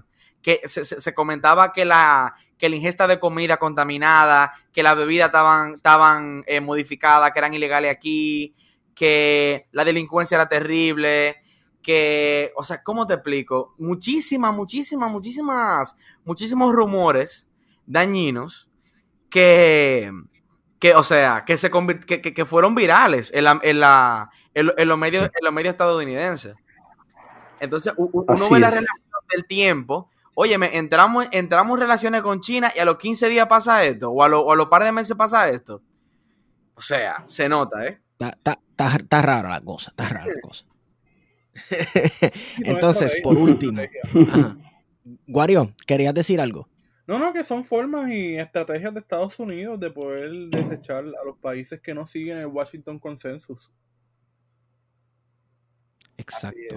Me gusta, eso lo resume bastante bien, la expresión Washington Consensus. Eh, por, por último, por último, y yo sé, ya, ya tocamos este tema con Esteban la otra vez, pero quería saber qué. ¿Qué pasó? bueno, que siempre me gusta tocar este tema siempre, siempre que hablo de política dominicana y de relaciones exteriores, etcétera. Este, y que, bueno, como ya Esteban opinó, eh, me gustaría saber la opinión de Matías Bosch en cuanto a qué significa los resultados de esta elección, quienes salieron electos, los postulados del partido que salió electo y el panorama político en cuanto a las relaciones de República Dominicana y Haití? Bueno, yo, yo, yo sí te voy a decir un... Eh, me escuchan, yo voy a, yo voy a decir una cosa. Hubo, hubo una... Curiosamente, el tema de las relaciones e, económicas, migratorias, medioambientales, etcétera, es un tema fue un tema completamente ausente. Y casi que menos mal, porque lamentablemente el tema solo, solo se usa para hacer demagogia chauvinista y, para agitar eh, fundamentalismo y odiosidades eh, muy feas. Eh, se usa para agitar los elementos más tóxicos del nacionalismo dominicano. El nacionalismo como, puede ser como, una cosa buena como algo horrendo. Como, como puede, como, como, como, como los nacionalismos que, ah, que están en cada país eh, tienen siempre su lado, ¿verdad? Su lado siniestro. Su lado siniestro. En el caso de República Dominicana, ese lado siniestro eh, se expresa contra, contra el haitiano y se aprovecha y se explota políticamente de, y mediáticamente de esa manera. Eh, yo creo casi que afortunadamente el tema no salió. Ahora, la única vez que en, lo que en el último tiempo yo he visto a Luis Abinader referirse al tema fue una vez en que él, desde su cuenta de Twitter, divulgó un video en el que aparecían unas motos con gente de color, de piel de color oscura, que yo no sé si en, yo no sé en, qué provincia de Alaska no ocurre así, pero en República Dominicana, en la mayoría de las provincias, la gente tiene el color que tiene. Y, pasando en, unas motos, unas cuantas, eh, y además y hay que conocer la frontera dominicana y saber cómo se dan las relaciones fronterizas. La frontera dominicana vive de las relaciones la frontera dominicana y la frontera haitiana viven de relacionarse. Y tú tienes miles de personas que todos los días pasan de un lado hacia otro sobre... Y, así como de, aquí para allá no pasan tantas personas, pero pasan muchos camiones. ¿sí? Recordemos que Haití es el único país con el que República Dominicana tiene balanza comercial positiva. Sin embargo, en, República Dominicana tú no puedes conseguir una cerveza ni una botella de ron haitiano. Eh, el único país donde los productos dominicanos se venden más de lo que se compra es con Haití. Asimismo, de allá para acá, todos los días entra gente que dinamiza la economía de la frontera. Tú, cuando ha habido cierre de frontera, la gente en, en, las comunidades fronterizas dominicanas la pasa muy mal y pasa hambre, porque no tiene a quien venderle, porque no tiene a quien comprarle, etc. Entonces, la única vez que él se refirió al tema que yo recuerde fue hace, yo creo que 2018, eh, si no me equivoco, pero quizás principio de 2019, un tuit con un video con unas motos que estaban pasando, que no eran cientos, eran unas cuantas motos con gente de color oscuro, y él denunciando esto como una invasión fronteriza que cuando se iba a detener. Eh, eso incluso, ya que él apareció en escena el domingo por la noche con, con, la voz de Peña Gómez y, la música de Peña Gómez, debería, ojalá, recordarle todo el mundo que Peña Gómez en el 94 y en el 96 fue de manera eh, de, eh, canalla, atacado y estigmatizándolo con ese, con ese lado tóxico del nacionalismo, que no es patriotismo, eh, como un haitiano que pretendía gobernar República Dominicana. Él debería alguien explicarle bien eso. Yo no lo he, yo no lo he visto que se refiriera más al tema, pero y no y desconozco cuál es su agenda. Solo tengo en la memoria muy clara eh, aquella última referencia que a mí me conste, que fue a, través de sus redes sociales, para mí replicando los, los peores prejuicios que no solamente es respecto de la población haitiana, sino respecto de la, de la propia dinámica fronteriza dominicana y la dinámica económica dominicana, porque un montón de actividades económicas en República Dominicana tienen que ver con las relaciones migratorias de otro tipo con Haití. Así que Ojalá, ojalá, nosotros tenemos hace años la comisión, aquí existe una, comisión mixta binacional que por años ha sido como la instancia de, diálogo. Aquí llevamos años con esa comisión eh, mixta paralizada, no funcionando. Ojalá se pueda, pero realmente eh, es una incógnita, por lo menos para mí, qué, posturas tienen eh, en ese equipo sobre el tema. Ahora, yo creo que el empresariado dominicano es un empresariado que gana mucho dinero con la mano de obra haitiana y con exportar a Haití. Y con explotar a haitianos. Exactamente. Y, y, así como explotar dominicanos y dominicanas. Entonces, me, por, tal vez por los lazos que él tiene con esos grupos empresariales, eh, mm, la relación, uno pudiera pensar que fue una relación más sensata, aunque lamentablemente muchas veces las relaciones se mantienen en las prácticas, no mejoran en nada, pero se mantienen en las prácticas y, y en su lado más, más lamentable para las personas involucradas. Sin embargo, hay que mantener viva la retórica eh, eh, ultranacionalista porque es una retórica que funciona mercadológicamente. Hay que ver, Sí. hay que ver qué, qué- qué- qué enfoque tiene él sobre eso. Eh, como te digo, para mí es una incógnita. Sí, como, como, como yo mencionaba, que en esta campaña electoral le, le- le- le andaron de puntilla alrededor. Como que nadie, ninguno de ellos se, se atrevió a tocar el tema. Porque en sí es muy controversial, es muy complejo. Como tú lo decías, en todos los sentidos, cultural, económico, es muy complejo.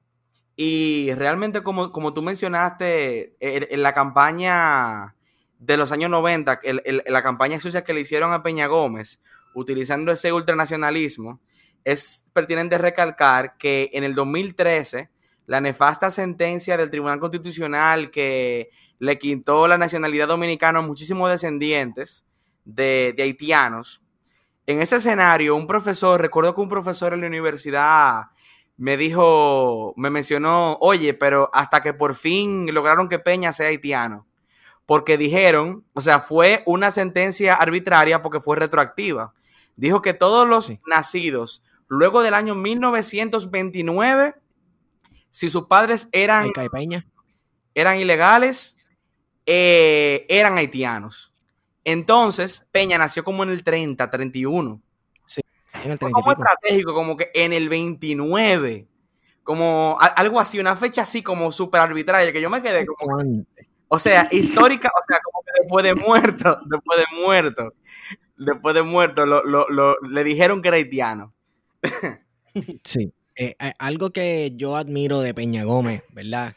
Además de su poder de convocatoria con las masas populares, es ese temple de persona decente que se reflejó en su campaña en los 90, que ya incluso se le veía, vamos, que el cáncer se lo estaba comiendo. Y su campaña fue, yo los perdono. Wow. Y yo, yo, este, no me imagino no habiendo llegado a mi vejez porque él no había llegado a su vejez. A ese hombre le quedaban décadas de vida. claro. Pero llegando al final de su vida, habiendo sufrido tanto maltrato de quienes, tú sabes, no sé, de quienes se creían mejor que él por el color de su piel, y él decir muriéndose, yo los perdono, eh, pues para mí eso es digno de admiración. Yo en realidad eh, hubiese dicho otra cosa totalmente distinta, pero vamos, pues no, lo- voy a- decir aquí. Para, a quien puede interesar, en YouTube hay una grabación de un discurso de José Francisco Peña Gómez en el cual él cuenta la historia completa de su vida. Y es bien interesante. Le recomiendo que si tiene un tiempito libre, vaya y le escuche. Es buenísima. Muchas gracias, hermano. No, pues, Entonces, este, bueno, yo creo que aquí podemos terminarlo, ¿verdad? sí, excelente. ¿verdad? Este, nada, este, les quiero agradecer a Matías Bosch y a Esteban Taveras por prestarme, regalarme este rato para hablar sobre los resultados de las elecciones dominicanas. Esperamos que no sea la última conversación que tengamos, que podamos hablar mucho más de muchos otros temas dominicanos. Claro. Todo el que escucha este podcast sabe que me interesa y me apasiona el tema. Y yo creo que es pertinente para todos los puertorriqueños y puertorriqueñas estar enterados de lo que ocurre en las naciones, en nuestras naciones hermanas, porque sí nos afecta y sí tiene que ver con nosotros. Este, y históricamente República Dominicana ha tenido muchos políticos que han recalcado la unión y la importancia de, de cómo está unido el destino de República Dominicana, Cuba, Puerto Rico, Haití, Jamaica y todas las Antillas. Así, Así así es. que creo que es una discusión que debemos mantener viva. Eh, gracias nuevamente. Y eh, Matías, a cualquier persona que se quiera comunicar contigo, que quiera seguir la discusión, ¿dónde te puede conseguir en redes sociales? Ah, no, la- la- las redes sociales es muy fácil. Matías Bosch C. Recuerden que el Bosch es B-O-S-C-H. Matías Bosch C. Eh, C de, de- de la primera letra de mi apellido. Así que ahí estoy en Twitter, en Instagram, en el Facebook y, y nada, súper agradecido por ustedes. Casi casi dos horas aquí. Esperamos que para la gente que nos oiga sea interesante, le sirva lo que, lo que le hemos contado de- desde acá, desde este lado del canal de la Mona. Y, y- y que, y que nada, y que, y que nos sigan acompañando así como nosotros tenemos que acompañarles a ustedes. Ok, gracias Matías. Esteban, ¿dónde te consigo? Eh, bueno, me pueden conseguir en todas las redes sociales como Esteban Taveras, Taveras con B corta y S.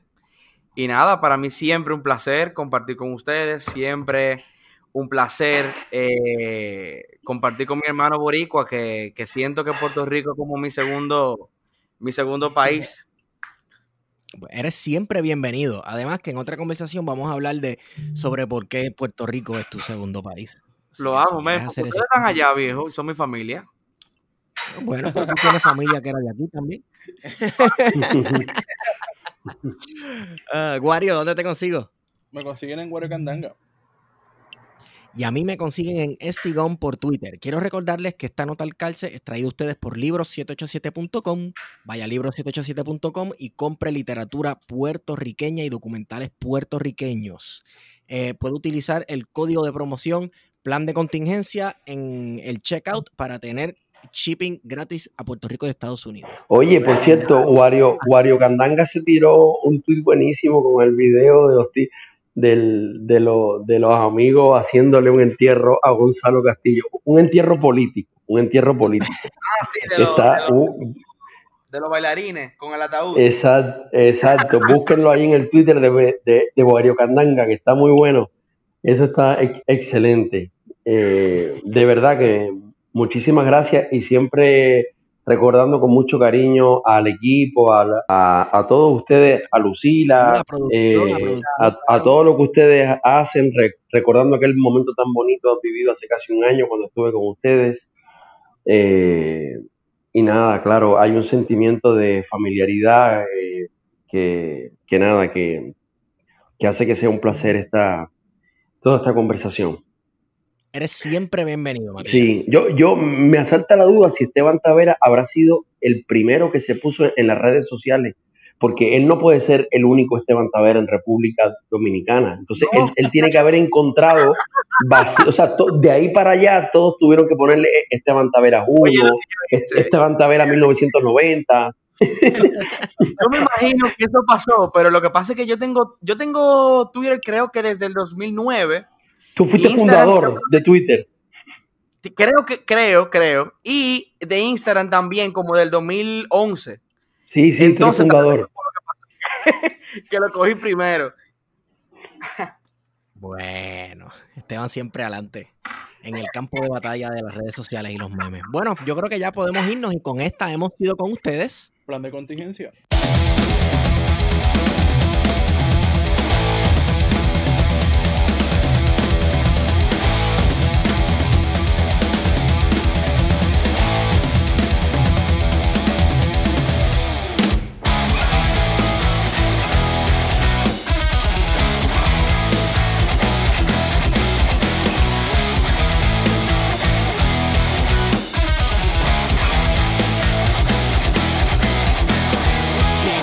Veces ya te he visto fallar y no quiero ser yo quien te cague siempre. Soy el espejo que te ha visto llorar, ya quiero ser pedazos para